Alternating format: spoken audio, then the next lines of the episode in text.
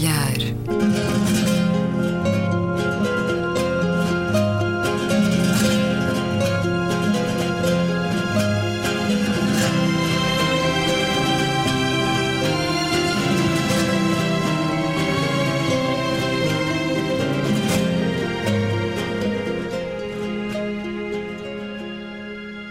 Bem-vindos a um certo olhar, uma conversa na Antena 2 com Luísa Schmidt, Gabriela Canavilhas, João Taborda da Gama e Luís Caetano. João Taborda da Gama, muito obrigado por estar esta semana neste programa.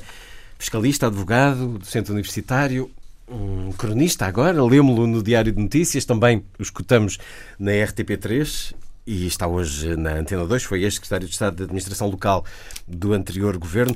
Ora, eu comecei por eh, pedir-vos para olharmos um artigo da última sexta-feira em que é divulgado um estudo da OCDE, a Organização para a Cooperação e Desenvolvimento Económico. 34 países constituem a OCDE e diz-nos o artigo, escrito por Ana Cristina Pereira no Público, experimente perguntar a quem está à sua volta como vai a vida. Em nenhum outro país da Organização para a Cooperação e Desenvolvimento Económico encontrará tanta insatisfação como em Portugal. O artigo tem por título Portugueses são os mais insatisfeitos com a vida. Já o Jornal de Notícias eh, intitula Portugueses são os mais tristes da OCDE. Nós voltemos ao artigo de Ana Cristina Pereira. De dois em dois anos, a OCDE divulga um índice Vida Melhor, que constrói a partir de um conjunto de indicadores relacionados com o bem-estar. Divulgou agora o perfil de cada um dos países membros e é aí que revela que a satisfação com a vida em Portugal é mais baixa da OCDE. Não é por acaso que os países do norte da Europa lideram o ranking. Gozar de boa saúde e ter um bom emprego são duas das mais importantes componentes do grau de satisfação com a vida. E como é a vida em Portugal, neste ano de 2016, os rendimentos estão abaixo do nível médio da OCDE, a insegurança no mercado de trabalho é grande, a taxa de desemprego de longa duração atinge os 8%. Desde 2009 há cada vez mais pessoas a trabalhar longas horas por rotina. Mas também há boas notícias. A qualidade do ar no nosso país está acima da média da OCDE. Nos últimos anos, o país viu melhorias nas condições habitacionais relacionadas com a extensão da rede de saneamento. Também o sítio onde vive, onde se vive, também conta. O rendimento médio disponível é 50% maior em Lisboa do que no norte do país. As taxas de desemprego oscilam entre os 10,6% na região centro e os 16,3% nos Açores. Apesar de Portugal ter uma das taxas de mortalidade infantil mais baixas do mundo, a taxa de baixo peso à nascença é mais alta na OCDE. Os estudantes portugueses são mais propensos a dizer que gostam da escola do que os dos outros países.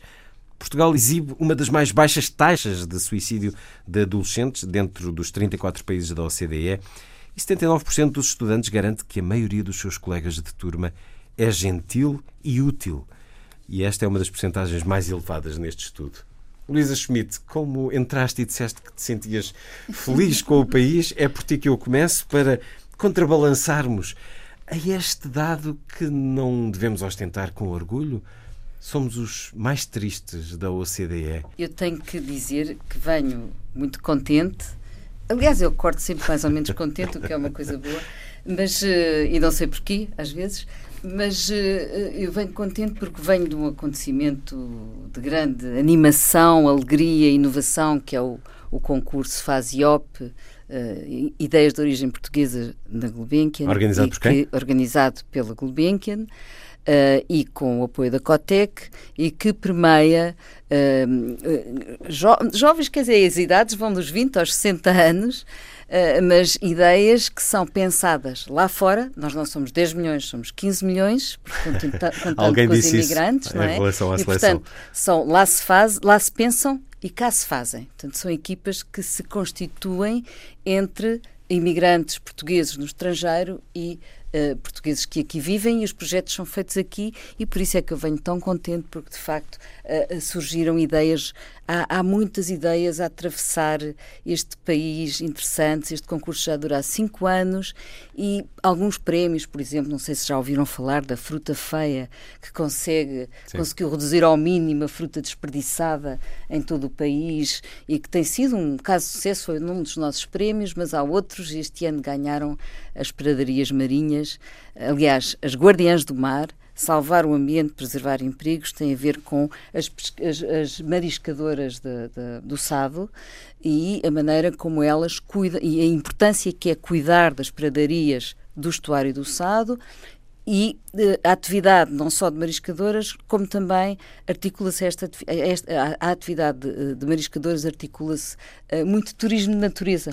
Eu nem fazia ideia que havia tanta gente, tantos estrangeiros a quererem ir visitar estas pradarias marinhas. Portanto, são ideias de negócio também? Também, portanto, são que ideias... são auxiliadas depois pela Gulbenkian? Eh, quem ganha, não é? Quem ganhou neste caso foram as Guardiãs do Mar, eh, foi, uma, foi o vitré solar, que são árvores eh, de árvores de, que, que, através de painéis solares uh, conseguem gerar uh, Wi-Fi, capacidade de, de medição da qualidade do ar, capacidade de um, carregamento de telemóveis, etc., e que são muito bem construídas e que, dependendo dos sítios, assim serão mais altas ou mais baixas por uma questão de segurança.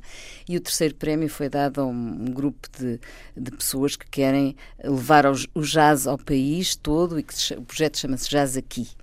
Uh, e, portanto, como eu digo, é sempre uma pessoa lá fora, com pessoas cá dentro, e, e, é, e é, um, é, virado para o empreendedorismo e desenvolvimento, uh, e que um, tem este apoio inicial da Gulbenkian e da Cotec, e que depois uh, faz o seu caminho e consegue autonomizar-se. E todos estes projetos que nós premiamos conseguiram autonomizar-se já, sendo certo que os, outros, que os outros finalistas, que eram 10, também eram muito interessantes e muitas vezes também conseguem outros financiamentos.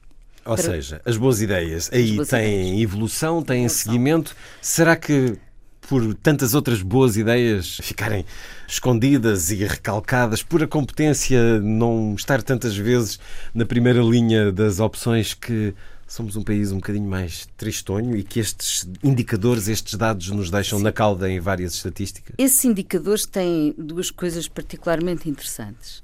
Uma é, uh, por um lado, uh, de facto, a condição de vida dos portugueses uh, piorou nos últimos anos, não é só por terem ficado com menos dinheiro, é? que isso é evidente, por causa da, da, da, crise da Troika. Não, não é? é? só, mas é fundamental. Não é só, não é só, é por isso também, mas é por se terem dado conta da quantidade enorme também de, de aldrabice e de burlões que afinal uh, uh, sentiram e que foi revelado que existiam, não é? Tudo quando se pensou que era um projeto de vida, que era trabalhar, três projetos, que se revelou, o que se revelou afinal foi uma casta de espertos que manipulou o jogo a seu favor e nem vale a pena especificar, nem, nem falar em nomes, nem nada, mas é assustador perceber que há esta clivagem enorme entre as pessoas perceberam que foram aldrabadas, abusadas e roubadas pelas suas supostas elites. Não, é? estou a dizer todas. E isso causa um profundo desânimo? E isto causa desânimo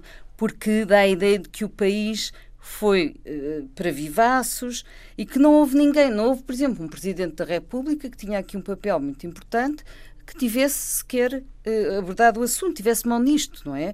O Cavaco Silva absteve-se de interferir a este nível. E, e esta geração de certo modo, eh, sente-se uma geração aldrabada nas suas expectativas legais e honestas de trabalho eh, e isso fica esta, este mal-estar generalizado que tem muito a ver com isso também. E com essa ideia de projeto de vida gorado, e afinal nós continuamos a pagar uma dívida, mas houve muita gente, houve, houve a sensação e noção nítida que essas elites supostas nos enganaram o país e continuam a enganar, de certo modo. E isso ficou à vista. Por outro lado, há aqui um aspecto extremamente positivo neste inquérito que tem a ver com, a maneira, com os jovens, não é? E com a maneira como a maneira intensíssima como os pais investiram nos filhos. Uh, para, de certo modo, uh, para gerirem a crise, o modo como geriram a crise foi uh, conseguir que as vidas dos filhos tivessem, de certo modo, preservadas, não é? Relativamente às deles. E aí investiram. E nota-se bem, investiram muito na educação, na escola, investiram no desporto, portanto, investiram na, nesse, no bem-estar que muitos deles não tinham tido, não é? E que muitos deles passaram a não ter, e isso noto também noutros trabalhos que tenho feito no Instituto de Ciências Sociais, por exemplo, nota-se bastante isso. Portanto, esta geração, pelo menos, quer que os filhos tenham uma vida melhor e que continuem nessa rota, já que o projeto ficou gorado muitas vezes para eles, que os filhos o tenham. E, portanto, essa é a parte uh, boa da notícia. Um, é, é a família a sair a nado do naufrágio, não é? Eh, e dando a boia aos filhos. Gabriela Canavilhas, os portugueses são os mais tristes da OCDE, diz o JN em título. Isto vai também um bocadinho à nossa maneira de ser?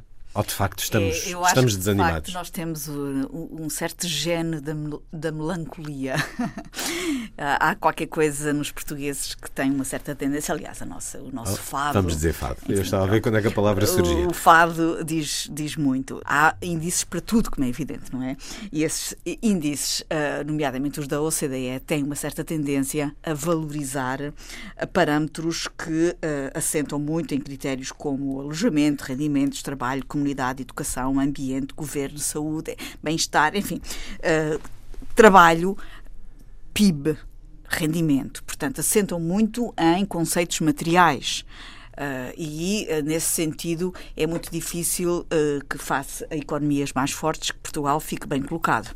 Eu estou-me a lembrar aqui de um índice de 2015 em que Portugal surge em 88º lugar e a Suíça, a Islândia, a Dinamarca no, no, no topo. Índice de? da felicidade. Hum. E, é um, e é um critério é da OCDE. É? Mas é outro critério. Mas, basicamente, há indicadores para tudo, mas também existem indicadores, por exemplo, do Happy Planet Index, uh, de uma outra organização, a New Economics Foundation, que uh, assenta em critérios uh, mais subjetivos e que são os próprios cidadãos dos, dos, países que inscrevem o seu pensamento sobre os seus indicadores de felicidade. E com tanta graça que vou-lhes enumerar uh, no ano, em 2012 quais são os países, segundo estes indicadores, que estão uh, no topo. Em primeiro lugar, Costa Rica. A seguir, Vietnã, Colômbia, Belize, El Salvador, Jamaica, Panamá, Nicarágua, Venezuela, Guatemala. Portanto, isto já mostra que esses países estão no topo? Exatamente. A no Costa topo Rica... destes Happy Planet Index. São países que eles próprios, os cidadãos, inscreveram. Mas, segundo os parâmetros da OCDE, um outro indicador já é a Dinamarca, Noruega, Áustria, Holanda, Suíça, Austrália, Canadá, Finlândia. Ou seja, nós estamos aqui perante indicadores cujos parâmetros são diferenciados. são diferenciados. E agora, se formos aos indicadores, nomeadamente da OCDE, os tais que põem os países da Europa do Norte sempre em primeiro lugar, eu gostava também de comparar indicadores, nomeadamente com taxas de suicídio. E se formos ver as taxas de suicídio, nomeadamente a Europa do Norte, nós encontramos aí contradições relativamente a estes indicadores de felicidade. É interessante e dá que pensar. E com isto tudo, eu gostava de repente de vos apelar para, por exemplo, aquilo que o Reino do Botão ah, o reino inventou, que é algo extraordinário, que é uh, a criação de, do índice da felicidade ah. interna bruta, que é uma coisa maravilhosa. Uh, criado pelo Ministério da Felicidade do Reino do Botão. há muitos opiáceos no não. Reino do Botão. Há, há.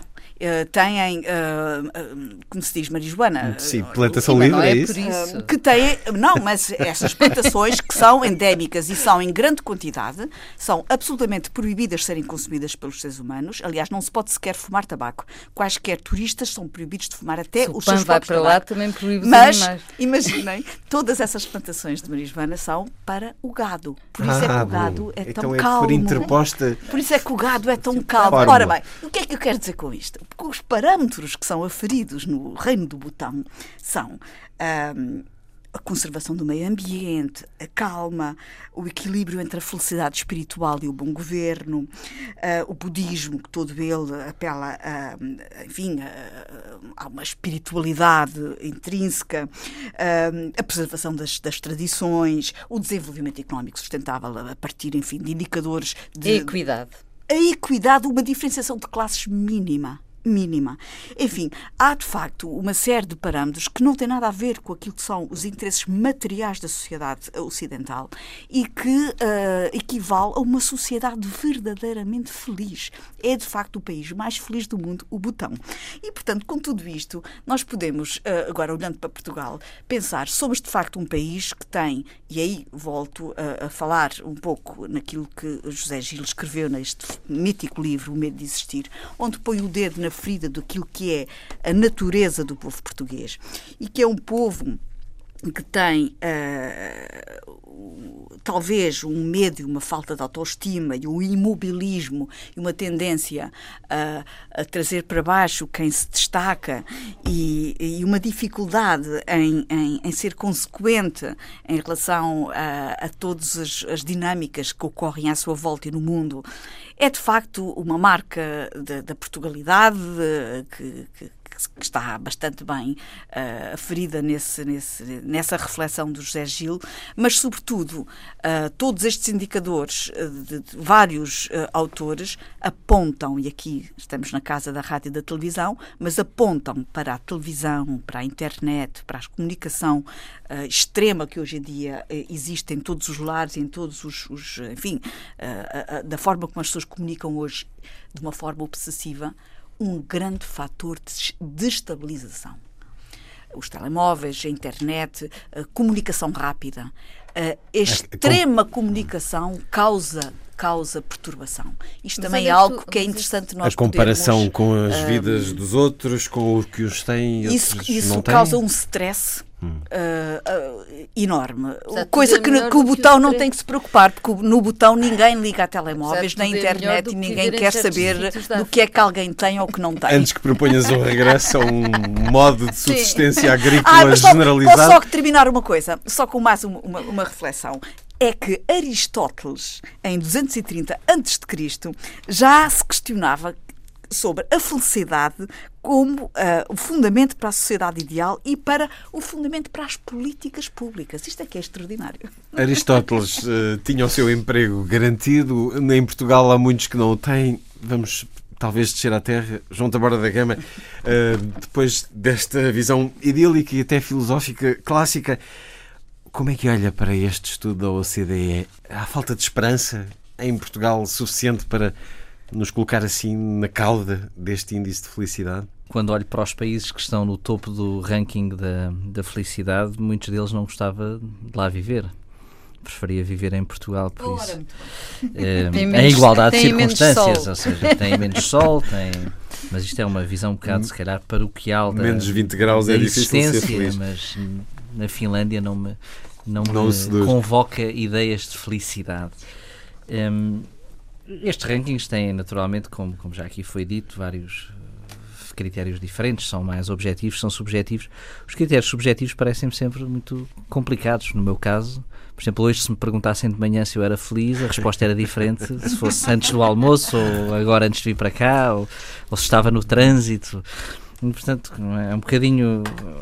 A felicidade é um bocadinho monótona é um bocadinho monótono, é aquela coisa do Tolson, é? todas as famílias felizes são iguais, as famílias infelizes são infelizes à sua maneira. A infelicidade é mais rica muitas vezes, é espiritualmente mais rica. A infelicidade, ou digamos, a, seja isso o que for. Também é muito interessante compaginar os dois dados que são incompagináveis do, do inquérito em relação a Portugal eh, da insatisfação dos portugueses e a baixa taxa de suicídio, quer dizer, isso é dos jovens. dos jovens, mas os jovens são também reflexos dos pais, como disse. Infelicidade e insatisfação são coisas diferentes também. Hum. A insatisfação pode coexistir com, com uma existência Uh, com uma existência uh, pouco, pouco sombria, não é? Daí eu ter, eu ter destacado as diferenças é, dos títulos, é, porque no público é, português são os mais insatisfeitos e no JN português são os mais tristes. Eu também tomei nota e isto é, é substancialmente é diferente. diferente. São completamente diferentes. É diferente. E, e porque alguém que é insatisfeito tem vontade de viver, ou seja, esforçar-se para avança, combater. corre, não é?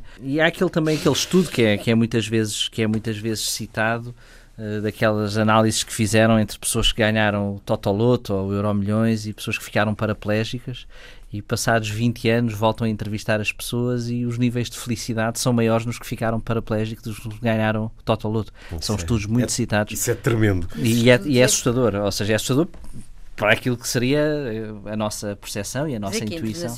Sim, sim, sim, sim. As conclusões não, não são muito conclusivas, digamos assim, mas são, têm a ver com o facto de uma coisa ser inesperada e, e não, e, não, e não trazer nenhuma realização espiritual, nem nenhuma realização no sentido de oportunidade para uma, uma realização espiritual, enquanto que uma coisa que é uma, objetivamente uma desgraça mas permite que as pessoas ah, é uh, tenham um encontro espiritual, seja de que forma for, religioso, não eu religioso. Não, não, mas eu compreendo o que ele está a dizer e eu acho muito curioso. E isso são coisas uh, Eu acho não? que uh, a felicidade pode muito bem ser uma algo endógeno e que, e que pode não ter nada a ver com fatores uh, externos. Esses países, não é? Ou se tem ou não se tem capacidade de ser feliz. Sim. independentemente do que vier a acontecer à vida. Mas a verdade é? é? que sem meios básicos de subsistência é difícil mas ser feliz, ser feliz, mesmo que filosoficamente. Mas desculpem lá, imaginemos um paraplégico em, em, num país sem nenhumas condições de apoio e um paraplégico num país onde está totalmente preparado para eles. É a Suécia, por exemplo, diferente. tem todas as suas cidades preparadíssimas para, para, ah, sim, para claro. apoiar tanto os idosos como os paraplégicos. Portanto, há toda uma cultura cívica de apoio às pessoas com dificuldades completamente diferente de um país, por exemplo, como o nosso, não é? Onde as pessoas uh, não podem praticamente sair à rua numa cidade como Lisboa para não falar das outras. Portanto, não há apoio nenhum a esse nível e isso, com certeza, que influi no índice de felicidade, que eu não conhecia, esse estudo. Há fatores Acho muito subjetivos, mas... todos estão de acordo em relação a isso, mas, eh, como dizia a Luísa, nós estivemos em picos de esperança, eh, desde a entrada na União Europeia até à Expo 98, e de repente caímos a pico, caímos com muita desilusão perante as elites. Descobrimos que, já não me recordo bem do valor, mas creio que 40% do valor que recebemos da União Europeia foi já gasto com os desvios eh, no sistema bancário. Estamos numa fase particularmente desanimada e desiludida com aquilo que contávamos fosse uma estrutura uh, diligente, de elite, capaz de levar o país pelos melhores caminhos, João Tabarda da Gama? A falência do sistema, do sistema bancário nacional, por causas várias, umas delas as que referiu e outras, é, um, é uma grande machadada na construção do Portugal democrático na vertente económica e política, porque andam ligadas, mas na vertente económica, sobretudo porque fomos. Um, e, a, e, a, minha geração atravessou isso, uma geração que começa a estudar e a estar atenta num país em que era eh, era louvado um sistema bancário nacional, a prestação de serviços portuguesa, e, e, que depois, hoje em dia, tudo isso ruiu, mudou por razões. Só estamos à espera do próximo. Tendo os bancos a importância que têm na economia e na, na estruturação da, da sociedade como, como um projeto também económico, é, é, uma, é, um, é uma quase revolução eh, que ainda estamos a viver, longe de estar resolvida, infelizmente e, e, e, as questões do, do, novo banco e do BES, agora as questões do, do BANIF, o que se passará ou não com a Caixa Geral de Depósitos, são, são estruturais para a confiança das pessoas nas instituições. Naturalmente que aí depois penso que uns tenderão a fazer uma leitura mais política e sociológica de revolta quanto, contra os partidos eh, reinantes e contra as elites económicas e políticas. Outros terão, se calhar, uma leitura mais, algo que já foi aqui referido, mais de um fado português e nem isto conseguimos. Outros terão, se calhar, uma leitura mais de reação e tentar emendar e tentar mudar. Outros tenderão a culpar a Europa. Mas o que é facto é que isso vai abalar Portugal e vai abalar eh, Portugal por muitos anos, infelizmente. E a confiança, eu acho que há aqui um, um, problema aqui de confiança que é importante, que é no sistema bancário, como referiu, as pessoas sentiram-se aldrabadas, uh, abusadas e roubadas. Esta é que é a verdade. E sentem isso porque os mídias divulgam e porque as pessoas ficaram a perceber, não é? Ficou desmascarado o pântano. Uh, mas há aqui outro aspecto. Nos inquéritos, uh, por exemplo, no European Values Survey, recentemente, que é sempre lançado, não é? É, é regular, os portugueses ficam sempre eh, com os índices mais elevados de desconfiança relativamente a três instituições-chave uh, na democracia e na vida portuguesa. Um deles é, é a justiça, o sistema de justiça, o outro é os partidos políticos e o outro é os, o Parlamento.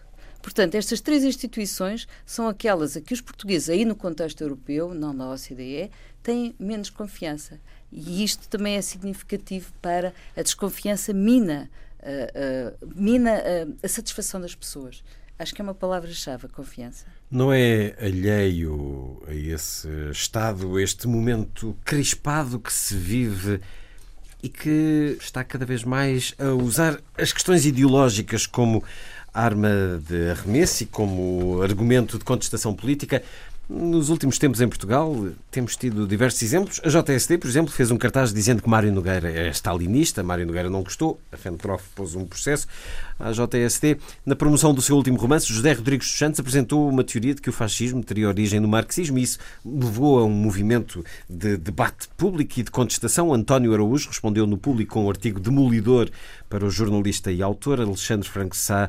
Esta semana, um professor da Universidade de Coimbra defendeu diferentes leituras sobre essa, essa afirmação no Observador.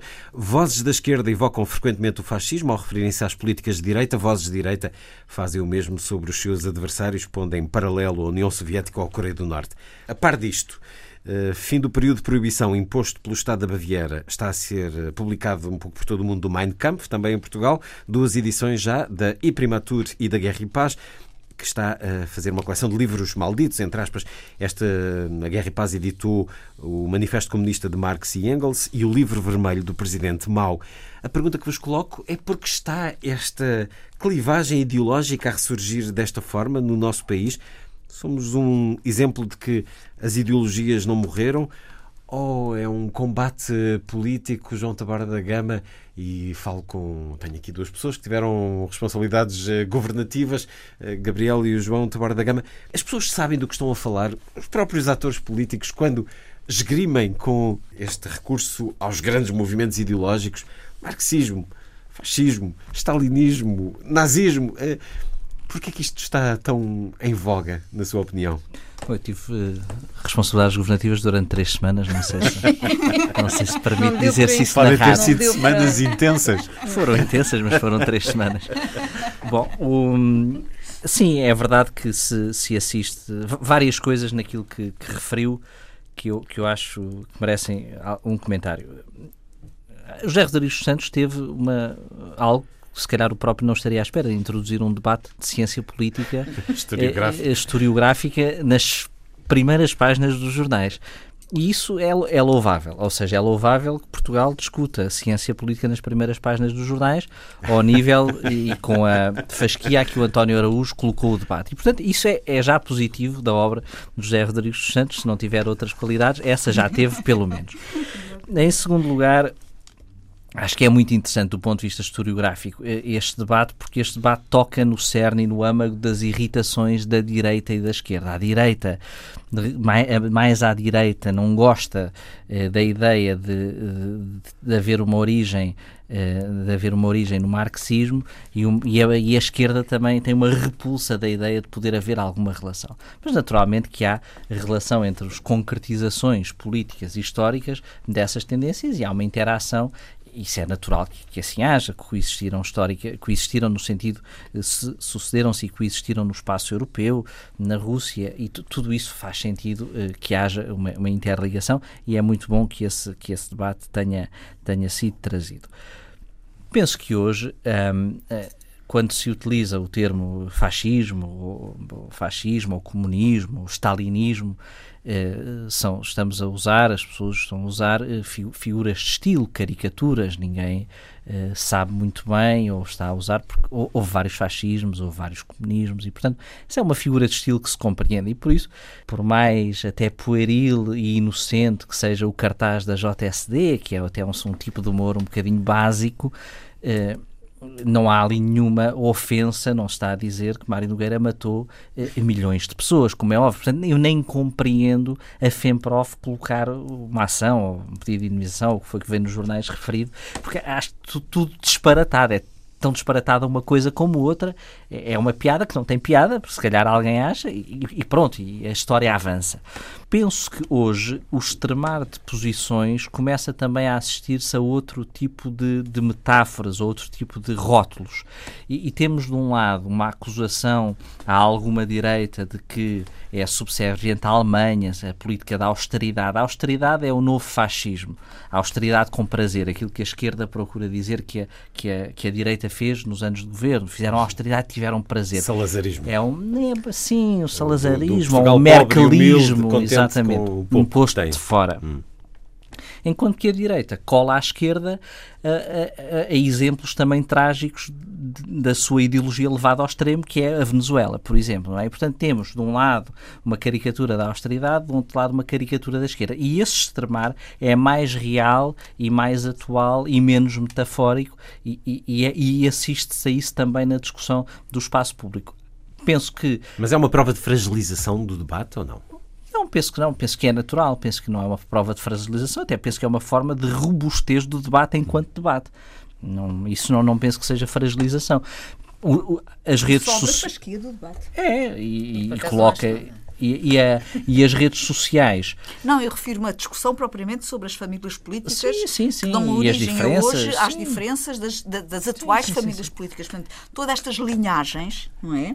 cujas origens remontam ao século XIX uh, e que atravessam o princípio do século XX e que uh, hoje uh, são as sociais-democracias e os socialismos que são herdeiras disto e daquilo. Portanto, todas estas, estas, esta história, porque estamos já no domínio, como aqui foi dito bem, da história e da teoria política e não propriamente de, de, do debate político uh, cotidiano, uh, só demonstra que a política de hoje tem raiz tem origem, tem história e que é bom que, essas, que esse debate e, esse, e que se lembre às gerações de hoje que há uma história por trás de, de, do debate político cotidiano. Mas acusar dessas figuras, dessas ideias, não é empolar as coisas de uma maneira que perdem o sentido? Não. Ah, já agora deixa-me dizer, eu tenho, ao, ao contrário de muita gente, uh, eu tenho muito apreço pelo Mário Nogueira eu acho que é um dos sindicalistas que melhor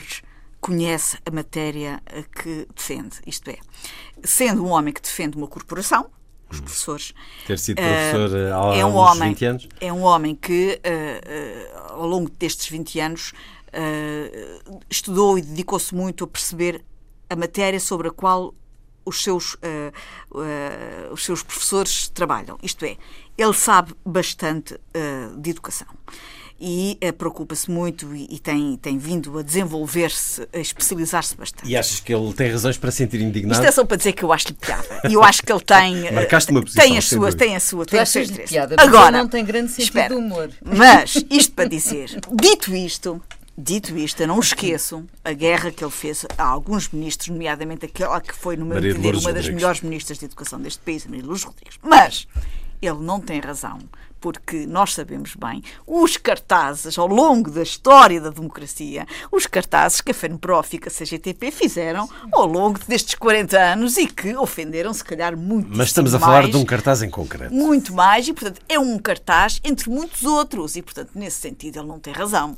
porque há muitos cartazes muito piores do que esse que foram feitos contra, pela FENPROF e pela CGTP contra outras pessoas. E, portanto, meu caro, agora calhou-lhe calhou a ele. Paciência para arrumar o cartaz de Mário Nogueira, eu acho que pode ter sido uma brincadeira de mau gosto, mas uh, esta indignação pode transformar-se numas gargalhadas, ou seja, o sentido do humor ajuda a manter as coisas na sua devida proporção, ponto. E, portanto, é assim que deve ser encarado. Agora, em relação a isto, que estávamos, ao que estávamos a falar, eu julgo que em, em Portugal há o que nós podemos dizer uma certa iliteracia política que tem vindo a ser produzida paulatinamente uh, com a política uh, transformada em espetáculo uh, e não como algo ativador de cidadania, portanto, saber mais e saber melhor.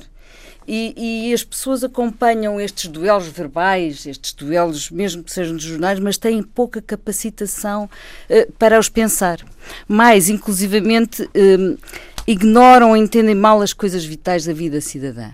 E, e, e, mesmo até, agora estou a falar, por exemplo, do quadro legal e institucional que, enquadra, que as enquadram. Portanto, há aqui uma, uma, um déficit grande de conhecimento das pessoas relativamente a, a, a estes assuntos, que infelizmente não estão ativados na escola, porque uh, nós, uh, quando, uh, antes do 25 de Abril, havia aquela OPAN, Organização Política e Administrativa da Nação, uma, uma, disciplina horrorosa. Mas depois a área escola, de certo modo, trouxe as questões da cidadania, depois acabou-se com a área escola, a educação, a educação cívica tornou-se uma coisa facultativa no tempo do Crato e, portanto, as coisas, no fundo, não estão ativadas na escola e é muito importante criar esse, esse debate para as pessoas conseguirem descodificar aquilo que é o debate político e, que, e o que nós assistimos, de facto, ao arredar uh, de, da cidadania de, em relação ao debate político. O que é uma pena, porque os portugueses são extraordinários, por exemplo, a discutir futebol.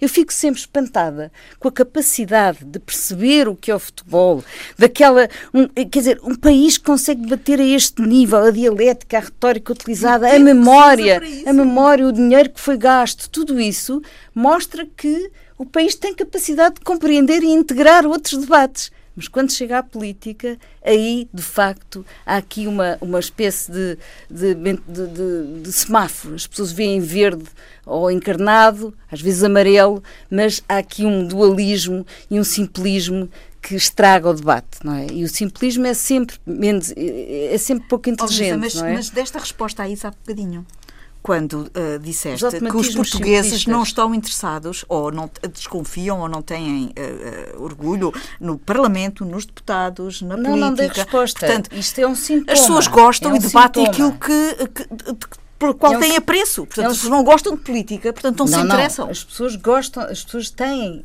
a cidadania aprende-se, e por isso é que eu chamo a escola aqui, porque acho que efetivamente aí estou em desacordo, acho que a Ana Benavente tinha uma visão muito mais interessante para a educação, mas isso é, e, e ela de facto introduziu com o Marçal Grilo uma série de, eh, de, de, de práticas e de espaços de cidadania na escola. A escola hoje em dia serve para, para formar funcionários e empregados, e essa parte toda da cidadania fica arredada. Agora, também há aqui outro fator. As pessoas, num momento de crise, de certo modo, aquilo que estamos a viver é tumultuoso e, portanto, há menos tempo para a reflexão. E isso também se reflete num debate menos informado sobre a política e mais simplista.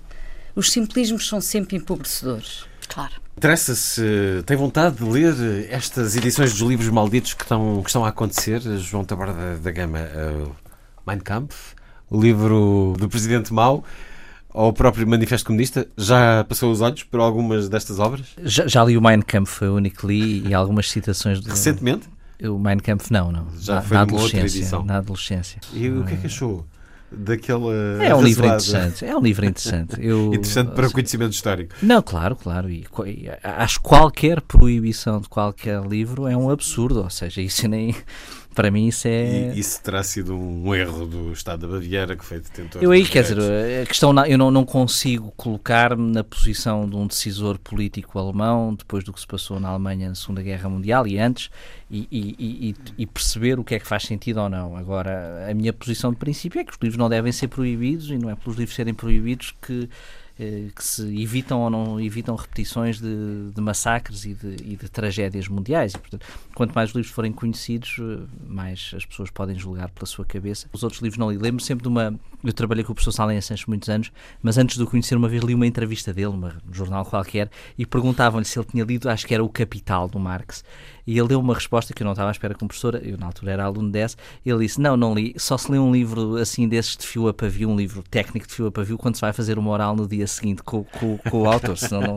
O, o que é, é estranho, porque no tempo não, dele é, mas era, era muito aquilo foi uma blaga, eu percebo, pois eu, eu, eu, falei com ele um dia e ele explicou-me que não, não tinha lido fio a pavio, mas conhecia... Toda a gente tinha que ler um bocadinho naquela é, Exatamente, e é, e é, um livro, uh, e é um livro muito... O Capital é um livro, naturalmente, também muito importante na parte, na parte económica. Mas há, há, essa proibição de livros parece que tem, com certeza, terá um efeito contrário também muitas vezes, não é? Claro, é uma proibição que não existe, existiu no caso do Mein Kampf, Bom, e... por razões da própria complexidade que provocou na Alemanha. E, e, hoje em dia, com a disponibilização de livros online, claro. a proibição de livros é uma, é uma utopia. Esta edição da Guerra e Paz é muito curiosa, até porque o editor, Manuel S. Fonseca, faz uma introdução crítica e bem crítica às vezes a qualquer um deles. O livro vermelho do Presidente Mao foi certamente lido por muitos políticos da... portugueses. Dom Barroso leu certamente na sua juventude. Tens interesse em ler algum destes, Gabriela Candavilhas? Uh, interesse tenho, como é evidente. Uh, não tenho muito tempo e tenho outras coisas à frente como prioridade. Na literatura. Mas uma coisa é importante, e já aqui foi dita, embora de outra maneira, é importante a desacralização de certo tipo de, de obras. E quando elas estão vedadas ou quando estão remetidas para um patamar de, de, de sagrado ou de inacessível, tornam-se uh, tornam-se veneradas e, e, e, desse ponto de vista é muito mais perigoso. Nada como pôr o texto uh, disponível. Isso uh, preferência com anotações críticas. Luísa, entram nas tuas estantes estes livros? Então tiveram que entrar. Basta eu ter andado na universidade em 75 para ter que ter lido o, o Manifesto Comunista, o 18 Primário, Luta de Classe. Eu tinha uma disciplina que se chamava Luta de Classes. Aliás, tive 20 a luta de classes. uh, tive outra que se chamava Imperialismo e Dependência.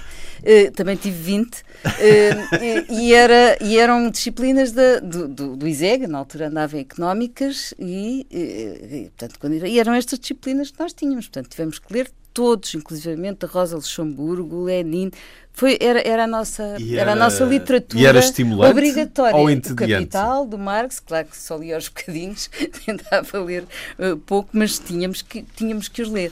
Uh, o 18 por maio é um livro muito interessante, é dos, que eu recordo com mais interesse. E, e na altura até fiz uma, um trabalho sobre a Comuna de Paris. Só queria um, voltar um bocadinho atrás e dizer: um, eu tenho gostado muito da posição do António Araújo face a este debate porque ele eh, situa, quer dizer, esta ideia, não se pode, quando eu estava há pouco a falar dos simplismos, que depois levam aos extremismos, e os extremismos, os extremismos são simplistas, esta ideia de que o fascismo nasce uh, do, do, do, do, marxismo, do, do, marxismo. do, marxismo. também se podia dizer que nasce dos dinossauros, quer dizer, não, não se pode, é uma ideia errada do, do avesso e do direito, e portanto ele, põe, ele coloca bem as coisas e tem tido uma, uma, uma, uma, uma boa intervenção a este nível.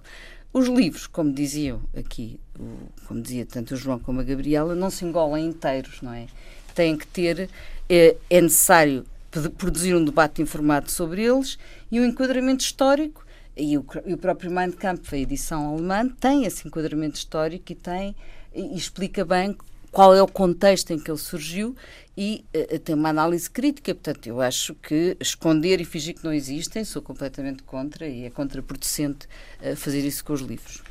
Gabriela Canavilhas, dos últimos dias, queres trazer para a conversa o choque provocado não só pela violação coletiva que aconteceu no Brasil, uma adolescente de 16 anos, que dizem-nos as notícias mais recentes, vai mudar de identidade e de cidade após ameaças de traficantes.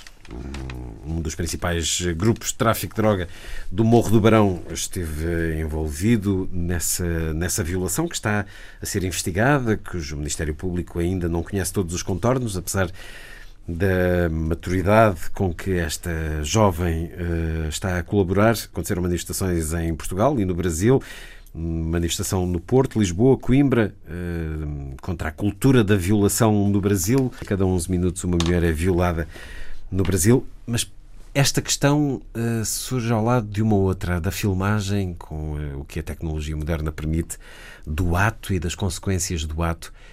Isso revela o quê? Exatamente. A questão da violação em si, uh, só, só essa questão já dava para nós falarmos longamente sobre uh, esse processo que eu uh, confesso que não consigo compreender. Enquanto mulher, eu não consigo compreender o ato de violação. Enquanto ser humano. Não percebo como é que um ato de agressão é, é feito em processo, em processo de excitação sexual. Eu não percebo, porque para ser perpetrado tem que haver um ato de, de, de excitação sexual. Eu não percebo como é que as duas coisas são compaginadas, eu não compreendo. Mas. Uh, é uma monstruosidade, isso, eu não sobre compreendo. isso não há muito mais a dizer. Eu não é consigo entender, não consigo entender. Penalizado. Mas, mas isto é outra, outra discussão. Agora, aquilo que eu queria aqui refletir convosco e com, com os nossos ouvintes é um pouco isto. Uh, cada vez mais uh, temos conhecimento e é tornado público mundialmente a quantidade de atos de violência seja eh, no quadro de violação, seja no quadro de agressões, seja no quadro de suicídios, seja no quadro até de roubos, quadros de violência generalizada de variada tipologia, em que simultaneamente se, os, os, os autores se filmam, ou outros que os filmam, e a seguir põem esses atos de violência eh, publicamente na internet, ou nos Facebooks, ou enfim. A ideia de que o ato de violência e o prazer que essa violência traz ao, ao violentador uh, acaba por ser prolongado com a exibição um e a partilha. Por outro lado, há quem está a filmar e é uma forma de violência, se calhar ainda pior, porque ao filmar está a, a, a difundir essa violência com milhões de outras pessoas. Portanto, esta há que questionar de que forma é que uh, todos os mecanismos de difusão. Hum. Essa é uma questão fundamental. Podem ou não evitar. Hum a, a, transmissão dessas imagens e de que maneira é que nós, cidadãos do mundo, somos ou não pactuantes com esses atos de violência, ou descarregar esses vídeos, ou olhar para eles, ou, dizer, só o facto de, de, de, dos vídeos serem vistos é um ato de pactuar com o crime, digo eu.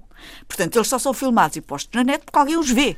A questão é que ah, doentes e criminosos existem, existirão sempre, sempre existiram, portanto, essas situações de violência extrema continuarão a existir a questão da possibilidade de os alojar esses registros filmados isso sim é uma questão que. E é uma questão que importa pensar. Que se Será censura? E... Não é censura? Como é que as grandes plataformas de difusão de imagens, os grandes uh, meios de difusores, uh, será que é censura não os transmitirem, haver sistemas de corte desse tipo de, de, trans, de transmissão de imagens? Nós precisamos qualquer dia de, de discutir, afinal, onde, onde, é que para a liberdade? Os grandes motores de difusão de imagens os, uh, da internet têm, têm que encontrar por... um limite para isto isto. Mas eles, eles com certeza que não autorizam filmagens violentas.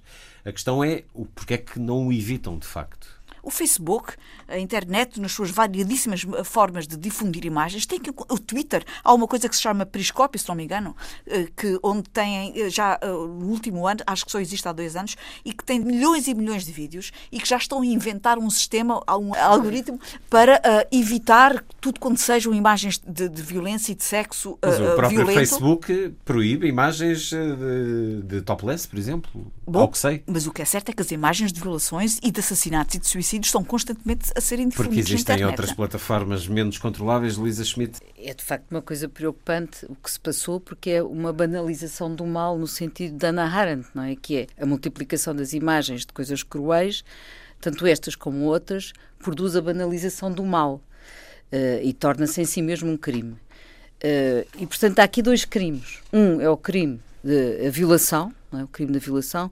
Outro crime é o da divulgação da filmagem da violação, uh, que é desumano e anti-humano. Uh, agora, atenção, eu, eu acho que é preciso um certo cuidado quando nós começamos a falar na vigilância sobre a internet e na, numa certa, numa certa uh, vontade de reduzir a liberdade de informação, porque aí, aí, sensível, não, onde é que é aí liberdade... dizer, o fundamental, o fundamental é e volta à linha, é educar, educar, educar. Desculpem, mas eu continuo a não perceber como é que numa sociedade de comunicação como a nossa, que nós estamos, é o nosso ADN enquanto sociedade, não é? Nós vivemos numa sociedade de comunicação e, e nas escolas não há essa, essa formação. Há muitos anos há que há essa formação, por exemplo, nos países nórdicos, que é as pessoas serem se, aprenderem a olhar para os mídias, serem, serem, aprenderem a descodificar aquilo que veem, a, a, aprenderem, por exemplo, a, entender a publicidade e as notícias, e isso aprende-se também desde pequeno. Acho que a escola devia investir muito aí. Agora, é altamente arriscado uh, para bem fazer, fazer uma coisa que pode ser pior, que é pior do meu ponto de vista, que é fechar a sociedade de informação. Aí é um risco uh, que uh, não se deve correr. Depois há, há, aqui outro aspecto interessante e positivo. Por exemplo, os Anonymous, que são aquele grupo de hackers que andam a tentar perceber não só quem violou, como também quem filmou. E isso é uma boa notícia, porque é preciso responsabilizar isto, não tira a responsabilização às pessoas que fizeram isto, que cometeram estes crimes. Portanto, eles usam as redes sociais para defender as redes sociais. E isso é, isso é um fenómeno interessante. contra as difusões de vídeos do Daesh. Só dar aqui uma, algo que eu às vezes reflito e não, não tenho nenhuma resposta, mas eh, haverá também, penso eu, algum efeito educativo eh, da difusão dessas imagens, pela repulsa que provocam, naturalmente. E, e, e, por vezes penso, se houvesse essa difusão de imagens violentas uh, né, quando foi o massacre do Ruanda, havia televisão, mas não havia internet, ou quando foi o Holocausto, se tudo isso não teria contribuído para um. Não sei, é uma dúvida genuína para uma resolução mais rápida das questões. A, a, a imagética caso, do Daesh, concreto... a imagética do Daesh de cortar cabeças pode ter provocado uma situação de repulsa maior que levou à pressão para a intervenção mais rápida, por exemplo. No caso dos, paradoxalmente, no massacre caso de Santa Cruz, por exemplo, teve muita massacre de Santa Cruz, a, a, a, a, divulgação do vídeo, da cassete vídeo, exatamente, exatamente. Mas não punha essa hipótese nesta situação de violação. Não, mas a situação de violação tem, tem uma coisa paradoxal, como a situação, qualquer situação criminal filmada tem uma situação paradoxal, é que é a filmagem que permite a punição. E, portanto, tudo isto é mais, muito mais complexo do que parece. Claro que a, a, a, filmagem é um ato cobarde e horrível, em cima do outro ato cobarde e horrível, a divulgação também, mas isso permite a identificação dos culpados, o que é, penso que foi a Gabriela que disse, não é? O que é que leva uma pessoa a fazer aquilo e ainda por cima filmar, quando isso é que o vai fazer ser apanhado com uma prova, não é? Tudo isso é, é, é sórdido em cima de sórdido, mas tem também, ao menos, que tenha um efeito responsabilizante, como, como estava a dizer. A este propósito, e não temos muito tempo, e seria provavelmente uma discussão que se poderia alongar. Perguntei-vos sobre as caixas de comentários nos jornais online. O The Guardian eh, anda a publicar algumas eh, entrevistas, alguns artigos com os seus principais comentadores, diria aqueles mais saudáveis, mais intervenientes, mais da discussão elevada. A verdade é que, por mais que os jornais online tentem moderar, possibilitar o comentário apenas a quem se inscreve e faça um registro prévio, ou seja, através do Facebook. Nem todos, mas alguns uh, têm-no tentado. O caso do público, a verdade é que abrimos as uh, páginas de comentários dos jornais online e encontramos extremistas, racistas, agressores pelas palavras que os métodos de controlo não são suficientes para deter alguns eh, meios de comunicação social por todo o mundo decidiram uh, pôr fim a essa possibilidade, que é um estímulo, obviamente, para o próprio negócio dos média ter essa reciprocidade na comunicação. João Taborda da Gama, acha que jornais online acabam às vezes mais por perder do que ganhar com eh, esta abertura ao espaço público de comentários? Eh, as caixas de comentários são talvez um bom exemplo de que aqueles que acreditem na existência do inferno, o inferno deve ser, deve ser uma coisa assim, pessoas a falar e a dizer aquelas coisas que, sem parar e sem sentido. E, e eu, eu, eu, escrevo nos jornais, eh, às vezes converso com outras pessoas que escrevem os jornais e há, há, dois tipos de pessoas. Há umas que leem os comentários aos seus artigos, outras que não leem. Eu sou dos que não lê, eh, porque a pessoa vê e não. Resiste à tentação? É, sim, não, não tenho tentação porque eu resisto mal à tentação. É porque não tenho tentação, é porque eu, se tivesse não resistia. Mas por outro lado, também já ouvi dizer, um amigo meu que às vezes diz: Bom, mas ao menos aquelas pessoas que estão ali não estão a bater uns nos outros, não se estão a matar, estão a escrever aquilo. Portanto, tem uma caixa de ressonância, digamos, para, para espantar alguma, alguma, alguma violência. Dizem-me que é impossível moderar comentários em termos, em termos humanos, é impossível afetar os recursos necessários para moderar comentários, que são centenas de milhares na, na imprensa de, de massa. Mas é impossível. faz isso. Sim, mas, é, mas, mas há sempre formas há sempre de contornar. Falhas. É, há sempre falhas. Acho que, que os jornais devem manter Acha que ganham alguma coisa com isso? Acho que, acho que ganham tráfego e por isso é que o mantém. Muitas vezes é uma decisão comercial. Hum. Tráfego porque gera publicidade. Claro. Eu, há, uma, há, um, há um, um programa um programa de rádio, podcast, o This American Life, que tem um episódio interessante sobre uma, uma humorista, eh, uma humorista e atriz norte-americana, a Lindy West, que, que é assim rechonchuda e é muito atacada nos comentários das coisas que escreve pela sua, pelo seu aspecto físico. E, e uma altura o pai dela morreu e ela fez, falou sobre o pai publicamente e houve uma pessoa, depois descobriu-se que era um homem, que criou uma conta de Twitter em nome do pai dela e que a perseguia e insultava, como se fosse o pai a dizer estou. Mas isso entramos nas redes sociais e onde e, o inferno de facto existe. Mas neste caso, ela foi atrás dele e foi tentar perceber o que é que levava uma pessoa que a insultava a insultá-la, e o programa é sobre isso. E ele no fim pede desculpa e diz que não sabe explicar e que se calhar é tem que doente, se tratar. E há muitos. É, mas é, é um caso em que, não é, em que o anonimato é desfeito. Naturalmente a pessoa acedeu, o comentador acedeu, mas é, é um caso, caso interessante, até redentor um bocadinho. Na tua opinião, Gabriela Candavilhas, os jornais ganham mais ou perdem com estes comentários abertos? Uh, eu ainda estou a pensar no que o João acabou de contar. ainda estou perplexa. Vamos fazer uma pausa então. Para... Uh, não, de facto uh, é chocante e traz, pronto, traz realmente ao de cima que há um lado negro dentro das pessoas. E eu acho que de facto as pessoas têm um lado negro dentro de si.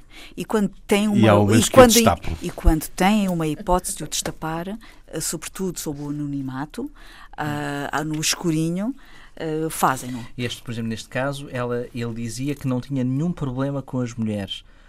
E ela perguntava-lhe, mas como é que tu consegues dizer que não tens um problema com as mulheres e dizer isto sobre as mulheres? Não, essas duas coisas não batem certo. Ou seja, as pessoas ele, realmente têm, mas a pessoa, são complexas. Ele não o interior, a mente das pessoas, a emoção das pessoas é algo muito complexo. É, é um terreno para psicanálise constante. Mas, por, isso, e, por, isso, por isso a pergunta direta. E, os jornais ganham ou perdem? Os jornais, uh, como dizia o João... É, que credibilidade tem, ver, tem um jornal tem que a ver com as suas próprias os lógicas. comentários racistas e ofensivos e de ódio isso não afeta a credibilidade Olha, de um jornal? Com toda a franqueza, eu acho que não fazem falta nenhuma. Eu, como leitora de jornais, uh, não, não, não sinto qualquer tipo de falta em ter, em ver aquelas, aquelas coisas ali embaixo.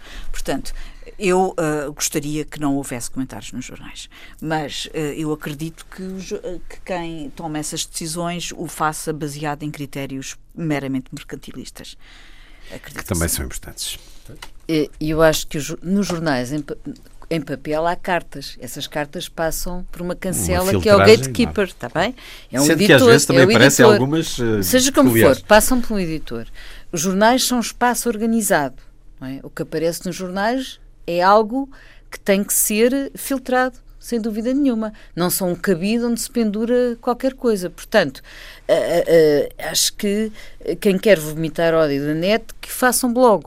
Eu sou apologista de que um jornal, sendo um quadro eh, específico, não, não é um buraco aberto, eh, deveria ter eh, mais, mais, atenção e deveria investir mais eh, no, numa, no editing dos, dos comentários tal como o público tenta fazer. O jornal público faz Mas isso. Qual é a vantagem que vês em, em, em, haver um espaço em que as pessoas demonstram a sua opinião sobre os artigos? Não, é como as cartas de leitor. Eu gosto de ler as cartas de leitor. Eu gosto de ler os comentários se eles fizerem sentido. Não gosto é de ver eh, pessoas Existem, a vomitar ódios e raivas. Mas, mas já viste algum comentário eh, online que faça não, sentido? Já, existem, já claro que existem, mas uh, eu, eu, muitas vezes são uma minoria. Ver, nunca vou ver os comentários aos meus artigos. Às vezes recebo porque mandam, mas não Sim. vou ver. Mas, mas acho que deve haver aqui um editing relativamente àquilo que aparece nos jornais. Ah, e há uma coisa interessante. Uh, muitas vezes uh, há um círculo, uh, não digo restrito, porque nunca é, mas dos mesmas pessoas com, que, que, circulam nos vários jornais claro. e, e que enxameiam, digamos assim, com as E há estratégias, seja partidárias, seja comerciais, de divulgar, exatamente. seja pessoais, de assumir. Portanto, às vezes não há assim um espectro sujas. tão largo quanto isso de, de comentadores. Às vezes é sempre o mesmo círculo. Não há tempo tempo para seguirmos outras propostas de conversa que aqui tínhamos. Vamos a uma sugestão sintética, peço-vos, por alturas da Feira do Livro de Lisboa, a maior montra de livros do país, até 13 de junho. Gabriela, tem já aí um livro que nos dá textos fundamentais de António Almeida Santos. É verdade. António Almeida Santos deixou-nos há ainda pouco tempo, mas já, já, já com muitas saudades.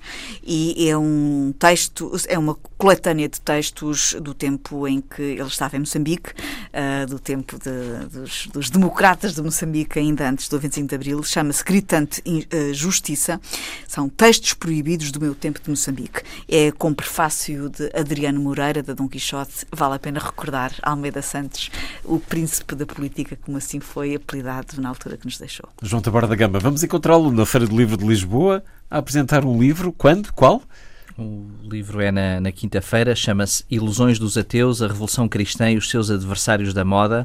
É de um professor, de um teólogo de Yale, David Bentley Hart, e a ideia do livro é uma resposta àquela sucessão de livros uh, ateístas, mas uma resposta interessante, porque é uma resposta que não é uma defesa da Igreja Católica, o autor não é católico, é cristão, mas não é católico, é uma defesa, é a tentativa de desconstrução de alguns mitos, mas sobretudo a tentativa de demonstrar que aquilo que historicamente aconteceu com o nascimento de Cristo e com, e com a sua doutrina não é explicado ou tem uma dimensão tão grande, tão revolucionária, que não é explicado de uma forma eh, normal ou de uma forma segundo o autor, sem uma intervenção divina. É, é, é um livro muito interessante, é uma resposta diferente à, das respostas habituais.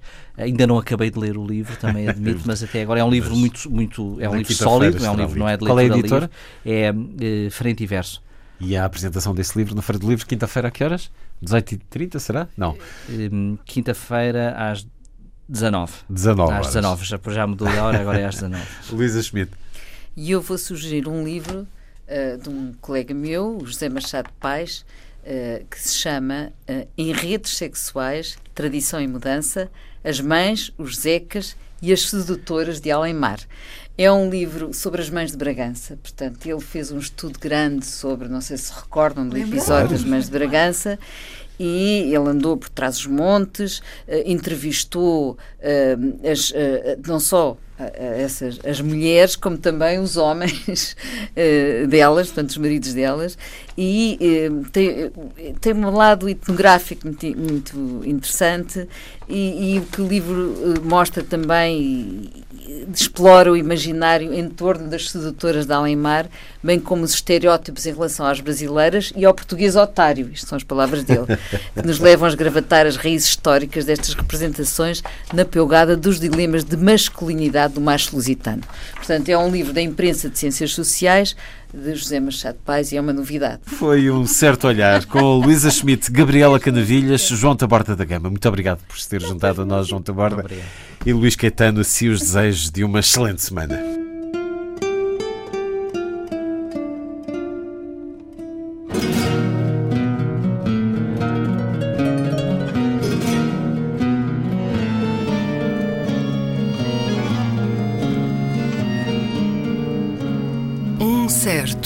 Um certo olhar.